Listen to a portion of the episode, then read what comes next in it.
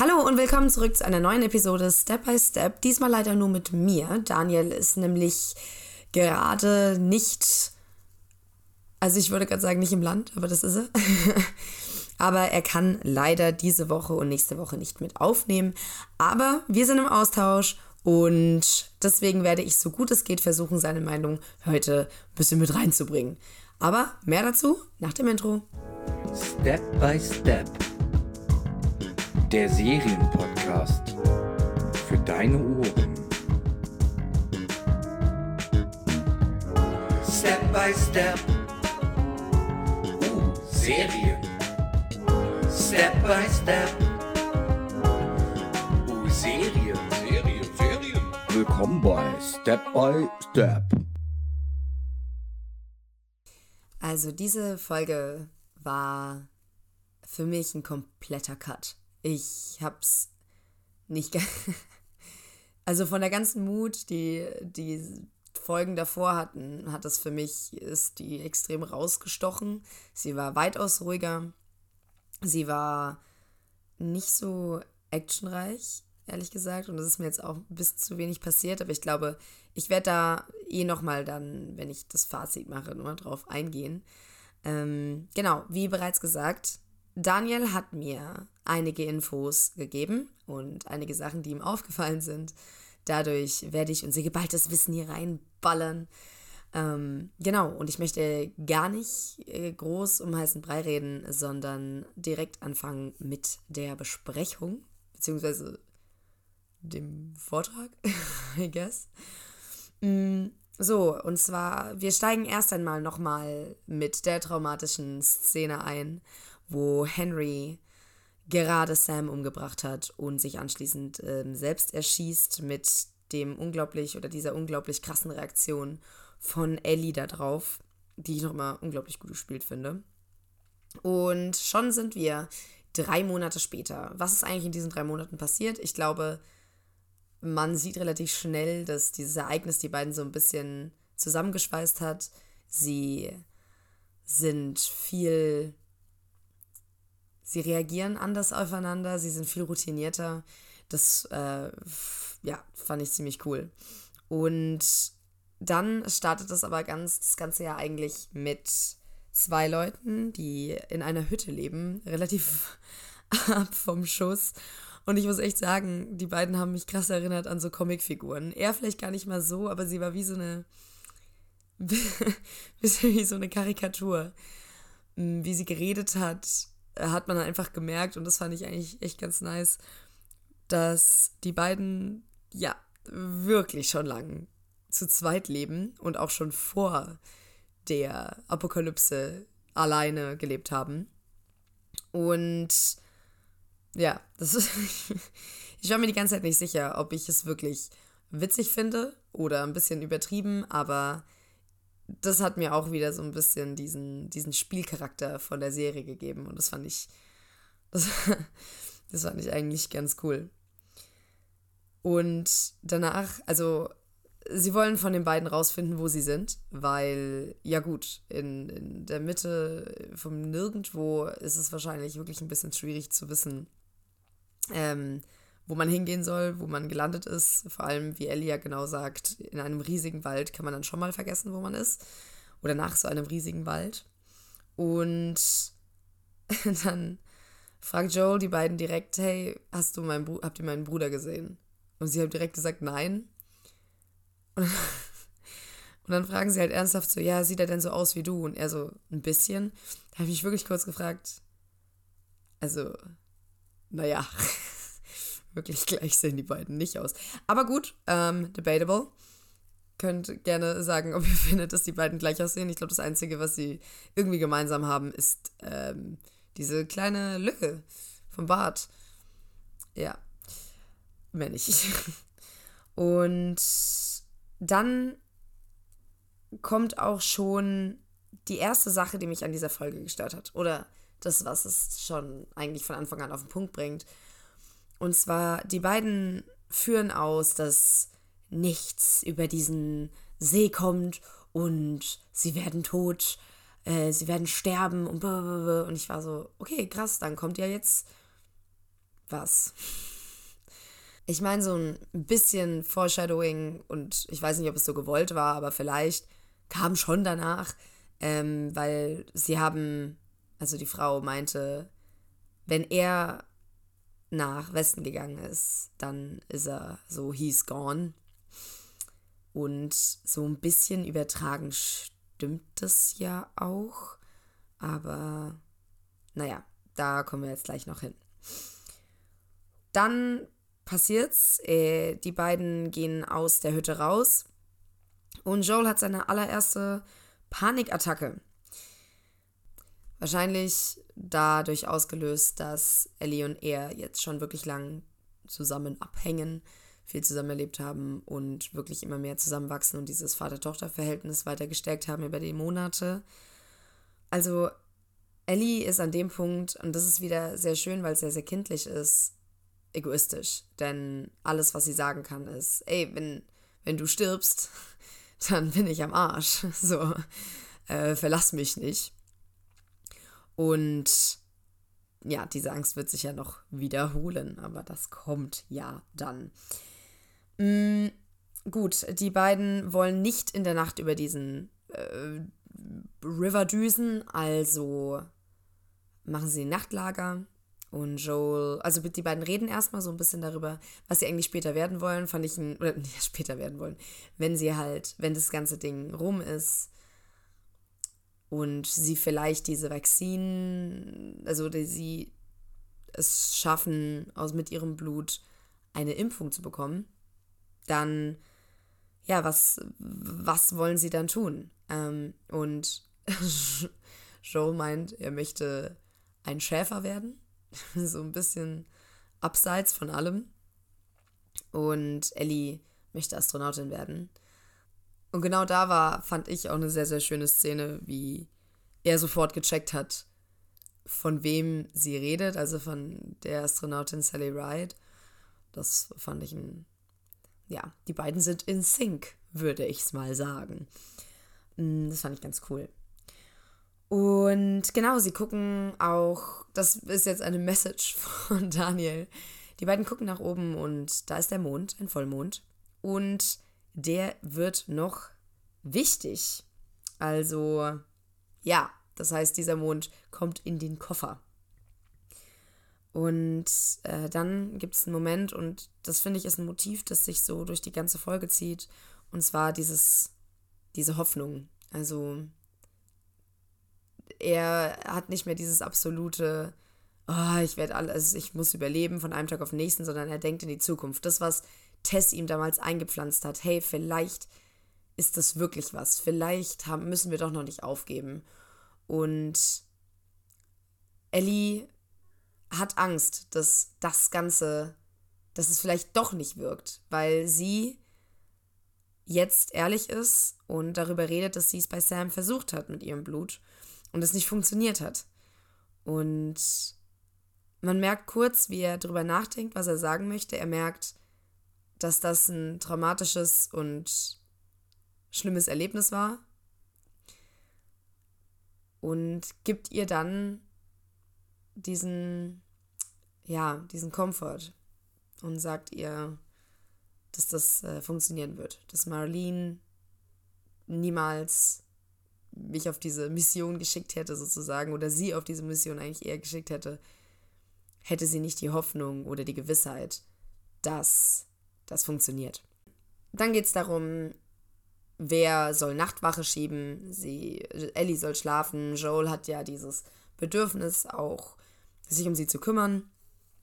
Und ja, er schläft mal wieder ein. Na, okay, das ist jetzt ein bisschen gemein. Aber er schläft ein. Und äh, Ellie hat ein paar Stunden diese Wache übernommen. Was für sie nicht das Problem war, war für ihn halt ein riesiges Ding, was auch ihn ein Stück weit getriggert hat, denn was immer mehr rauskommt, ist, Joel hat richtig, richtig Angst äh, zu versagen. Dass er einschläft, obwohl er ihr versprochen hat, dass er das nicht tun wird, ist, ist was, was er als was weitaus Schlimmeres einstuft als Ellie selbst. Und ja, das ist dann mal wieder ein kleines, also ich fand wirklich diese ganzen Momente, die passiert sind, die wir gesehen haben, die er auch noch später aufzählen wird, das sind alles so sein, sein Fass ist schon voll. Also der Tropfen, jeder Tropfen, der jetzt noch extra draufkommt, triggert diese Angst, die in ihm ist, seit Sarah gestorben ist. Und von der er wahrscheinlich nicht wusste, dass die wieder in ihm ausgelöst werden könnte. Naja, auf jeden Fall die beiden düsen weiter. Es ist ja jetzt am nächsten Tag. Und äh, es ist wohl so, dass das Pfeifen, was äh, das Ellie Pfeifen lernt, wurde wohl genauso auch vom Spiel über, übertragen. Mm, und genau, das ist halt jetzt das Ding. Wir haben, wir haben einen starken Moment, dass sie denken, dass dieser River of Death dieses Ding ist, was sie am Anfang gesehen haben. Diese, diese riesige, so, so ein riesiger, riesiger, wie heißt Bach. Nein, Fluss. Hm.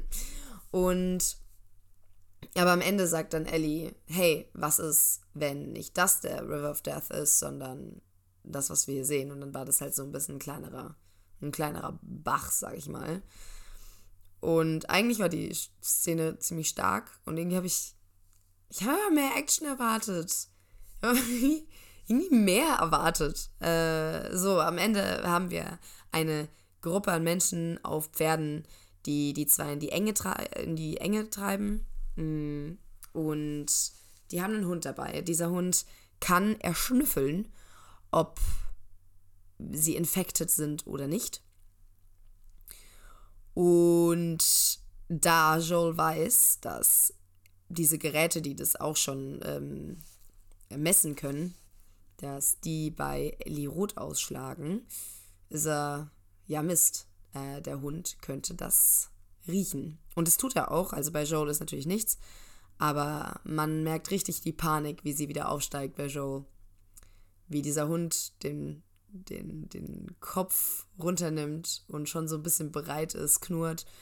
Aber, ähm, also das ist halt ganz witzig zu sehen, wie der Hund auch struggelt, ob da jetzt ein Pilz ist oder nicht.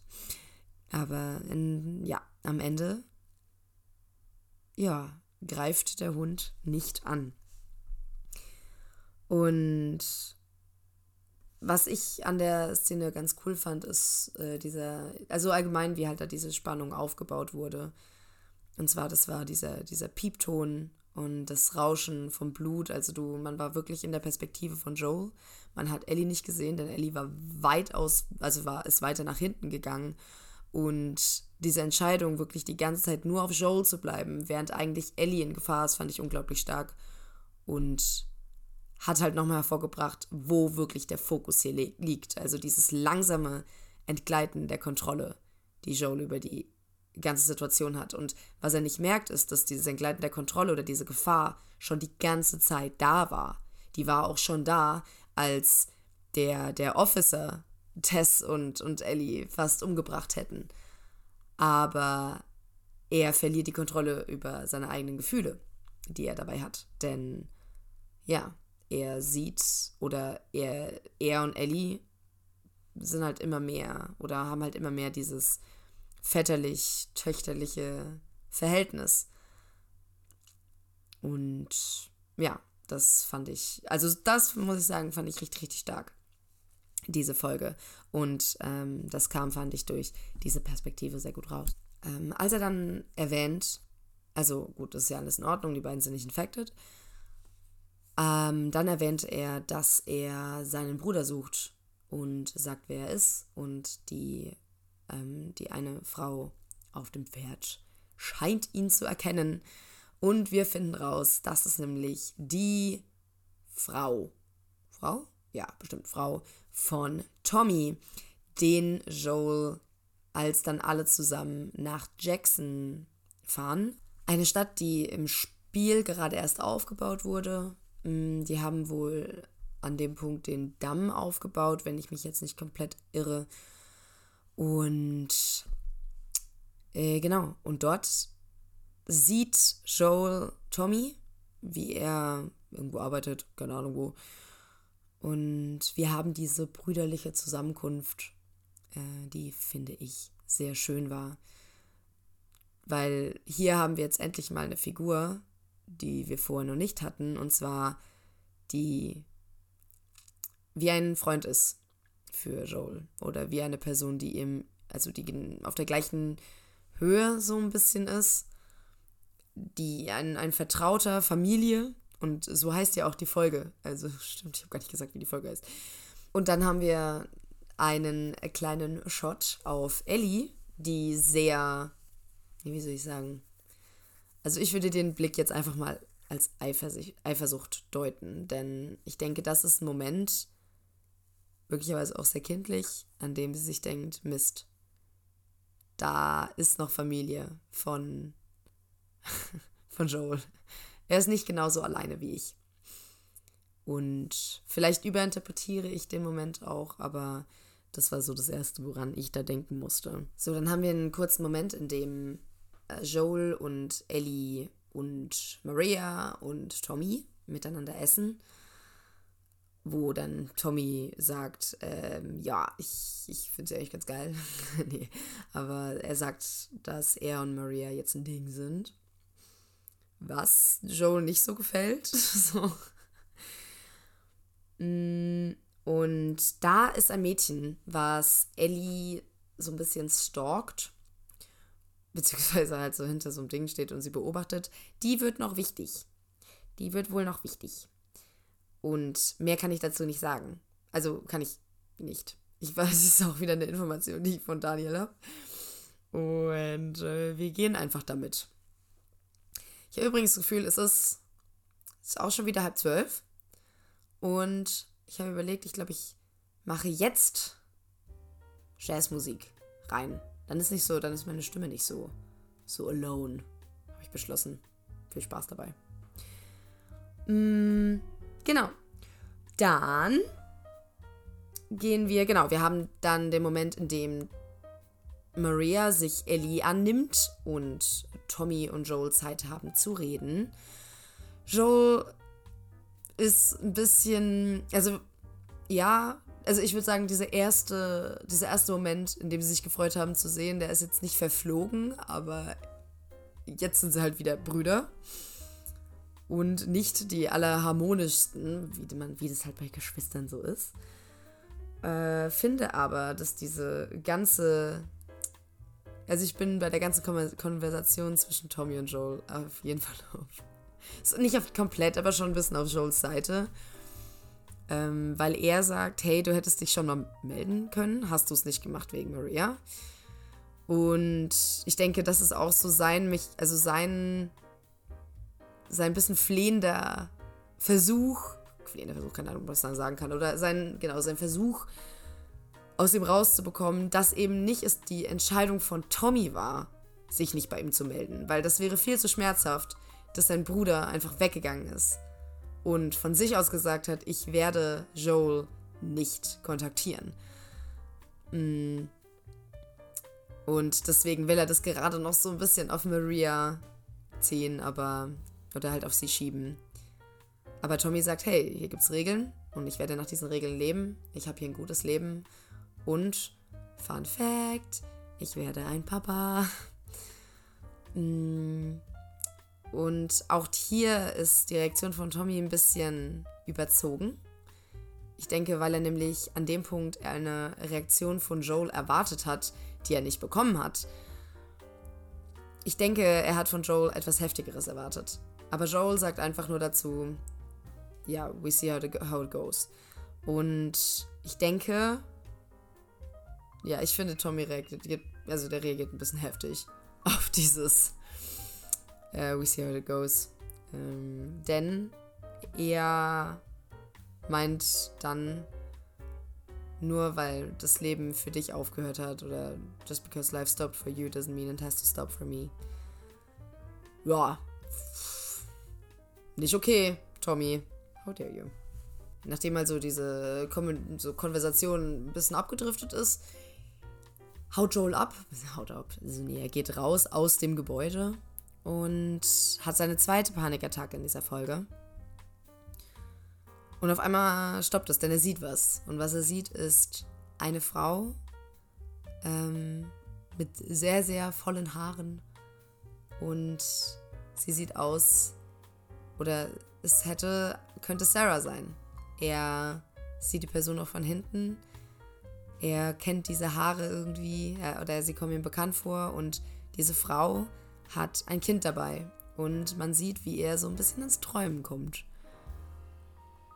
Wie er sich kurz überlegt, hey, das, das könnte Sarah sein und das andere könnte mein Enkelkind sein, vielleicht. Und auch hier ist wieder ein schmerzhafter, eine schmerzhafte Erinnerung daran, was damals passiert ist, wovor er so arg Angst hat, dass das wieder passiert und wie viel er verloren hat. Oder was für eine Zukunft er verloren hat, die Tommy jetzt bekommt. Oder Tommy wird jetzt das Leben leben, was er immer wollte. Ähm, ja, das ist, finde ich, ist sehr gut gespielt in diesem, in diesem kleinen, kleinen Moment. Jetzt düsen wir mal zurück wieder zu Ellie. Denn Ellie hat sich jetzt gerade geduscht und äh, geht in ihr Zimmer. Und dort findet sie ein paar Sachen. Hm, da findet sie, keine Ahnung, halt ihre Socken und sowas. Und daneben liegt eine Menstruationstasse. Und ich war so ein bisschen, halt, stopp. So, Apokalypse war 2.3. Und ich habe irgendwie das Gefühl, Menstruationstassen waren so ein Ding, eigentlich so die letzten paar Jahre kam das erst richtig ins Rollen. Da war ich so, ah, Filmfehler. Also habe ich es gegoogelt. Ähm, nein, es ist kein Filmfehler, ich bin einfach nur dumm. Die, es gibt äh, die Erfindung von Menstruationstassen und jetzt kommt ein kleiner Exkurs. Niemand hat danach gefragt. Lebt damit. Mm, gibt es schon seit 1932. Also, aber die erste richtig oder die wirklich kommerziell erfolgreichen, beziehungsweise die, die wirklich was getaugt haben, waren von 1987. Und ja, also es gibt Menstruationstassen schon lang. Aber hey. Dann haben wir auch noch ein, ich weiß nicht, ob ich es jetzt hitziges Gespräch nennen soll, aber ein jetzt nicht so freundliches Gespräch zwischen Maria und Ellie. Ellie findet raus, dass Joel seine Tochter verloren hat, Sarah. Während. Und dann kommen die beiden halt auch ein bisschen noch wegen Joel ins Reden. Maria vertraut Joel sichtlich nicht, weil sie ist der Meinung, Tommy ist eigentlich nur Joel gefolgt und deswegen haben die alle umgebracht. So, ah ja, Bullshit. Tommy hat ein eigenes Hirn, kann machen, was er will. So, äh, das fand ich ein bisschen, fand ich ein bisschen komisch von Maria an dem Punkt, so die ganze Schuld auf Joel zu ziehen und sozusagen, hey, Joel ist die schlechte Person, Tommy kann nichts dafür, er war einfach zu schwach, um sich Joel entgegenzusetzen. Ja, gut. Und dann haben wir den Moment, also dann geht Ellie noch ins Kino, weil die haben ein Kino und ist halt auch ganz schön. Also diese ganze, dieses ganze Jackson, hm, da gibt es ja auch, das habe ich jetzt gerade eben vergessen, aber da wird ja auch, als die zu viert da rumlaufen und kurz mal äh, die Stadt zeigen, sagt, äh, sagt Joel so, ah ja, Kommunismus.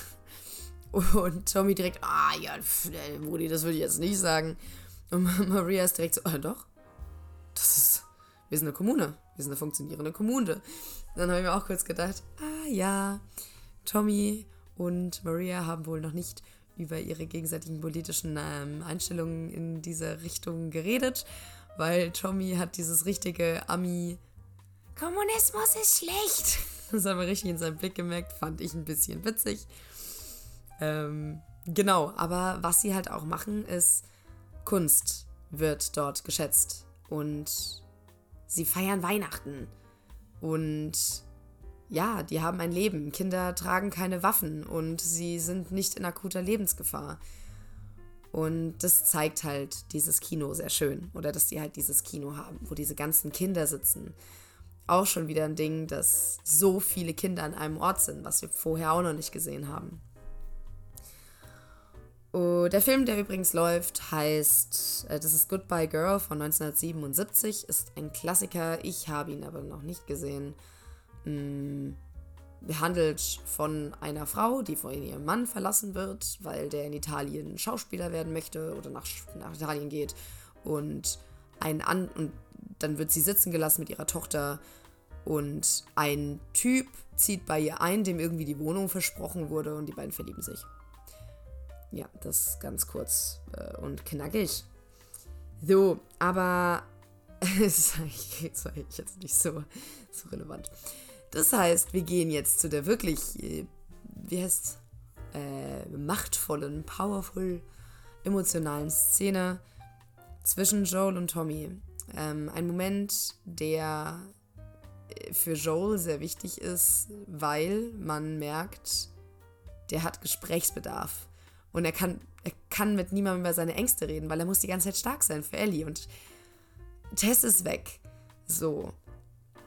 Also, ja, äh, Joel will gerade seinen, seinen Schuh, der kaputt ist, reparieren. Und Tommy stellt ihm zwei neue Paar Schuhe hin.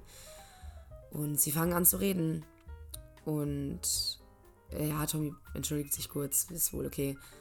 Aber Joel fängt sehr schnell an zu sagen, was in ihm vorgeht.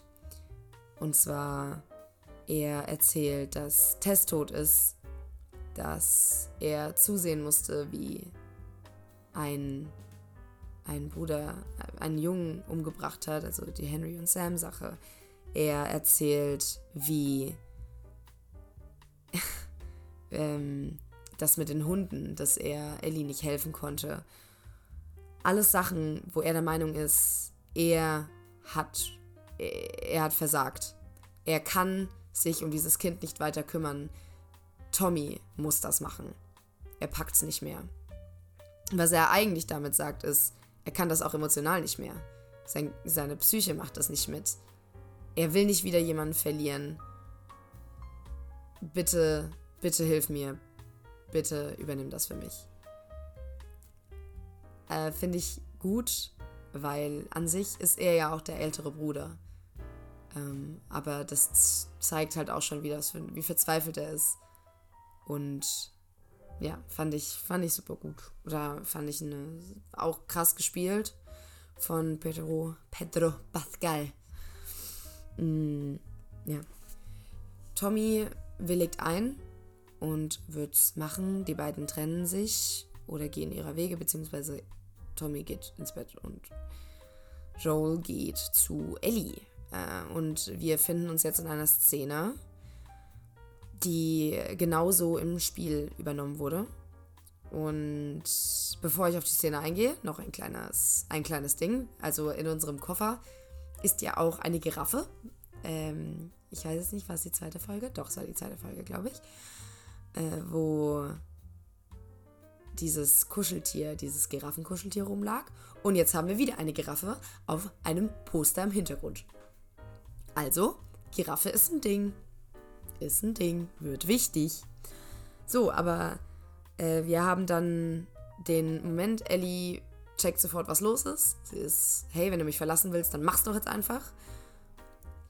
Spricht aber da auch an dem Punkt an, dass sie das mit Sarah weiß. Und dieser Moment, in dem Joel sagt, hey, red nicht weiter, red nicht darüber, das ist gar nicht mal so böse oder so, so demanding, sondern das ist halt auch ein Stück weit flehend. Bitte, bitte red nicht weiter. Ich habe genug davon. Ich beschäftige mich schon genug mit diesem Thema.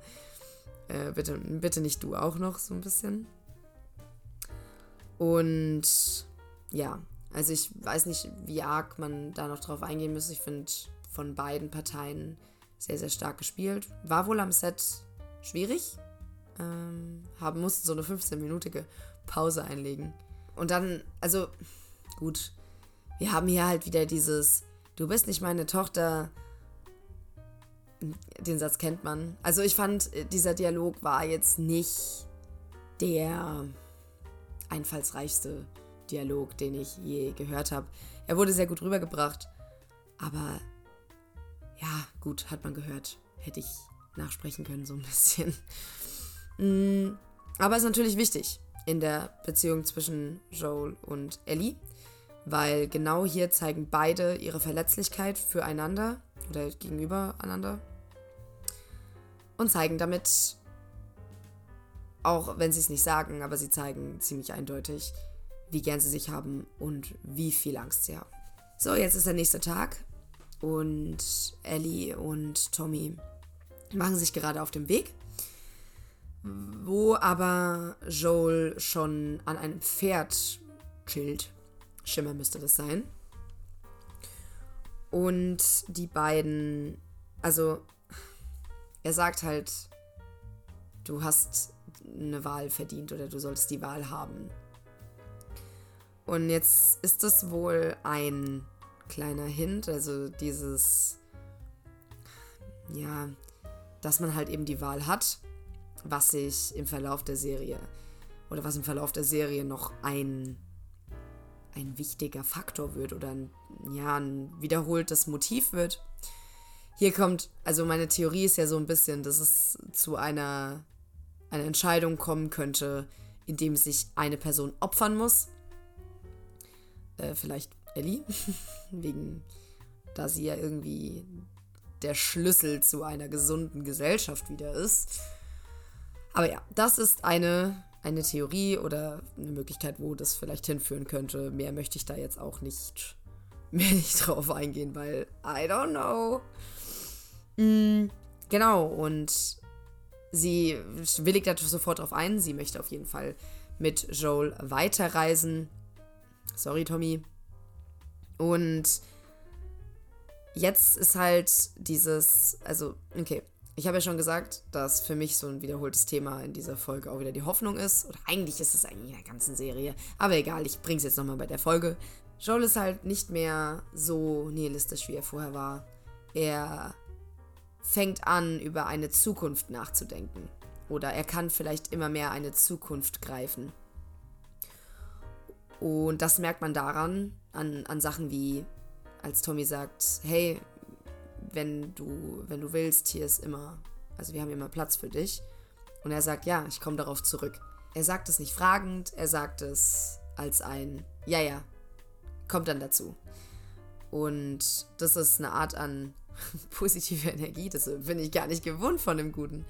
Wir sehen schließlich, wie Ellie und Joel, oder beziehungsweise wie Joel Ellie Schießen beibringt wieder eine Sache, die er wahrscheinlich Sarah niemals beigebracht hätte, aber wir leben einfach in einer anderen Welt und ich denke auch an diesem Punkt sieht er, dass Ellie sich selbst verteidigen können muss. Und es ist natürlich auch ein schöner so Bonding-Moment, so ein Papa-Tochter-Ding, mm, wo wir dann auch einen richtig süßen, so diesen richtig süßen Blick haben von Joel, als er es dann auch schafft, dieses Ziel zu, äh, zu also wo er schafft zu schießen und, und Ellie so anguckt, so, tja, hab's dir doch gesagt. so, auch hier muss ich sagen, gibt's, ist es einfach ein bisschen vorhersehbar. Wir haben jetzt einen, wir haben jetzt den Tiefpunkt der Beziehung gehabt, in dem sie sich angeschrien haben und jetzt haben sie diese Hürde überschritten, sind happy. Ja, jetzt muss ja auf jeden Fall was Schlechtes passieren. Also es war so, das ist klar, jetzt wo es harmonisch ist, stirbt jemand. Das ist wie, wie das der Mentor immer stirbt. Also das ist halt ein Motiv, was sich irgendwie sehr, sehr oft wiederholt und wo auch hier einfach die Folge mich, ja, hat mich einfach nicht überrascht. So, und das fand ich super, super schade. Aber, naja, Trotzdem haben wir gute Momente. Wir haben schöne Sachen, wie er erzählt dann, dass er Sänger werden möchte, was auch spielgetreu ist. Also doch kein Schäfer. Und Ellie macht sich ein bisschen über ihn lustig. Ähm, wir haben den Moment, in dem Joel Ellie anlügt und sagt, Everybody loves contractors. mm, weil es gab ja davor den Moment, als sie in an diesem Damm waren und Ellie gesagt hat, oh, äh, das habt ihr also genutzt, um Strom zu erzeugen? Und er so, frag mich nicht, ich weiß nicht, wie das funktioniert. Und sie hätte doch einfach lügen können. Und ich hätte es dir geglaubt. ja, das war für mich, da wurde das so ein bisschen wieder mit aufge... Yes, aufgegriffen. Fand ich cool. Und ja, da sehen wir dann Affen die wahrscheinlich aus diesen Labs rausgedüst sind. Und dann düsen sie in diese Labs oder in diese, diese Laboratorien rein, wo sie rausfinden, dass die Fireflies diesen Ort leider verlassen haben. Äh, und dann sehen sie, wie Menschen draußen rumlaufen und diese sind nicht, ihnen nicht wohlgesinnt. Sie sind wahrscheinlich, ich denke mal, das ist irgendwie Robbers, also, oder also, ja, einfach böse Menschen. Ja, es wurde irgendwie nicht so ganz erklärt, warum die jetzt wirklich böse sind. Falls jemand weiß, wer die sind oder warum die böse sind, oder vielleicht wurde es erwähnt und ich habe es einfach überhört, äh, gerne in die Kommentare damit, weil ich war mir ehrlich gesagt, ich war mir wirklich nicht so sicher. Aber vielleicht noch äh, kurz eingeschoben, was ich mich auch noch gefragt habe, war, können Tiere infected werden? Weil rein, okay, ich weiß nicht, ob man da mit Biologie kommen kann, aber an sich sehe ich jetzt keinen Grund, warum Tiere nicht auch, also warum Tiere nicht zu Pilztieren werden können. Aber man hat noch keine Pilztiere gesehen. Gibt's die noch? Kommen noch Pilztiere? Würde mich interessieren. Weil ich habe kurz gedacht, als die ganzen Affen da waren, war ich so, oh wow, vielleicht sind da Pilztiere. Aber es sind keine Pilztiere, es waren nur Affen und waren ein bisschen gruselig. Aber ja, falls ihr irgendwas darüber wisst, sagt mal bitte Bescheid. Ich will, ich will Pilztiere sehen. Aber keine Pilzhunde und auch keine Pilzpferde, weil das, weil dann sind die irgendwie tot, das finde ich irgendwie creepy. Aber Pilzaffen wären okay. So, und jetzt kommt eine Action-Szene, die einzige eigentlich aus der ganzen Folge, mm, in der Joel und die, die Bösen sich, ähm, sich, sich, sich bekämpfen und beziehungsweise einer und er hatte vorher so einen Baseballschläger in der Hand, der ist zerbrochen und dann äh, bricht er dem Typen das Genick und der fällt zu Boden und dann sehen wir, wie Ellie Joel anguckt und so ist und dann wurde einfach Joel äh, äh, von diesen Holzdingen erstochen. Und das hat er erstmal gar nicht selbst gecheckt, sondern er wurde, also wahrscheinlich Schock oder irgendwie Adrenalin-Rush. Mm. Und dann zieht er das raus, was übrigens, ich habe es extra gegoogelt, weil ich war so, eigentlich, das ist doch eigentlich, glaube ich, dumm. Äh, ja, also, falls mal irgendjemand da draußen ähm, erstochen wird, lasst am besten das Objekt drin, weil sonst verblutet man schneller oder halt allgemein. Und es ist besser, so einen Gegenstand in sich drinstecken zu lassen, damit der Blutfluss nicht, damit er ein bisschen gestoppt wird, bis dann der Arzt kommt. Aber ja, wir sind in einer Welt, wo nicht wirklich Ärzte einfach gerufen werden können, aber trotzdem wäre es möglicherweise schlauer gewesen, wenn er dieses Ding drin gelassen hätte. Aber ja, wahrscheinlich ist die erste Reaktion, dieses Ding rauszuziehen, was verständlich ist. Aber ja, nun, netter Side-Fact. Aber dann müssen sie halt weiter, also wegrennen, ähm, weil ein paar weitere von denen noch kommen. Und sie reiten und reiten, haben die dann abgeschüttelt. Und Joel wird immer schwächer, fällt vom Pferd und liegt und ist. Ist er tot? Man weiß es nicht. Also, ich glaub's nicht. Ehrlich gesagt, ich kann mir nicht vorstellen, dass er tot ist. Weil dafür war mir die Folge ein bisschen zu klischee, als dass man, wenn jemand wirklich stirbt, man nicht noch extra auf die Tränendrüse drückt. Weil, ja, ich erwarte von ihm noch so eine, so eine kleine Rede wie: Ellie, du bist wie eine Tochter für mich. Äh, deswegen glaube ich nicht, dass er tot ist. Sonst, das hätte es so dramatischer gemacht. Aber ja, Ellie denkt auf jeden Fall, dass er tot ist. Oder sterben wird. Und Sie ist äh, extrem verzweifelt und auch hier haben wir wieder das, was sie vorher auch bei der Panikattacke gemacht hat. Sie argumentiert oder sie redet sehr von sich aus. Wieder halt ein kindlicher, so ein echt sehr kindlicher Moment, wie sie da sitzt. Ich sag Moment oft. Zurzeit habe ich das Gefühl. Egal, sorry. Und genau, wie sie halt sagt, nein, wirklich ohne dich. Ich bin verloren ohne dich. Und diese Angst und diese, diese ganze Verzweiflung, die, die ging mir schon ein bisschen nah. Das fand ich schon krass. Ja, also ganz allgemein. Ne? Ich bringe jetzt nochmal Daniels, ich bringe jetzt mal Daniels Fazit, das ich nicht habe. Er wollte es mir schicken, er hat es nicht gemacht. Aber als ich mit ihm geredet habe, kam raus, er mochte die Folge sehr, sehr gern. So, das war das Fazit von Daniel. Ich muss sagen, durchwachsen, mir waren die, die, der eine Dialog, also ja, der eine Dialog vor allem ein bisschen zu Klischee. Dafür fand ich es schön, mal so eine funktionierende Gesellschaft zu sehen. So dieses, auch als Zuschauerin hatte man so ein bisschen das Gefühl, also Menschheit hat noch irgendwie, oder da, da ist noch Menschheit und nicht nur QZs, die, die komplett äh, beschissen geleitet werden, wo Leute erhängt werden, sondern einfach eine funktionierende kleine Gesellschaft. Dass das geht, ist einfach schön, auch vom, vom Worldbuilding her. Genau, dann, wie bereits gesagt, die emotionalen Momente, die grandios rübergebracht wurden von Pedro Pascal. Mm, dann, ah ja, der Soundtrack, soll ich auch noch von Daniel sagen, da gab es ein Lied, was er richtig, richtig geil fand. Ähm, denn dieses, also es gibt, also das am Ende läuft von Depeche Mode äh, Never Let Me Down Again, gesungen von der Tochter von Craig Masons, äh, von Greg Mason, äh, Jessica Mason. Fun Fact. Und dieses Lied läuft auch im Radio in Folge 2. Genau. Das ist, das ist auch noch, das ist auch noch was. Also so Kleinigkeiten sind richtig, sind richtig schön. Es gab vieles. Das ist halt alles auch Meckern auf hohem Niveau. Ich, ja. Nicht meine Lieblingsfolge. Ich mochte, ich fand auch, das Feeling war anders als in den Folgen davor. Aber ist schon okay. Ich habe mich trotzdem gefreut auf die neue Folge. Und ich freue mich auf die nächste Folge nächste Woche.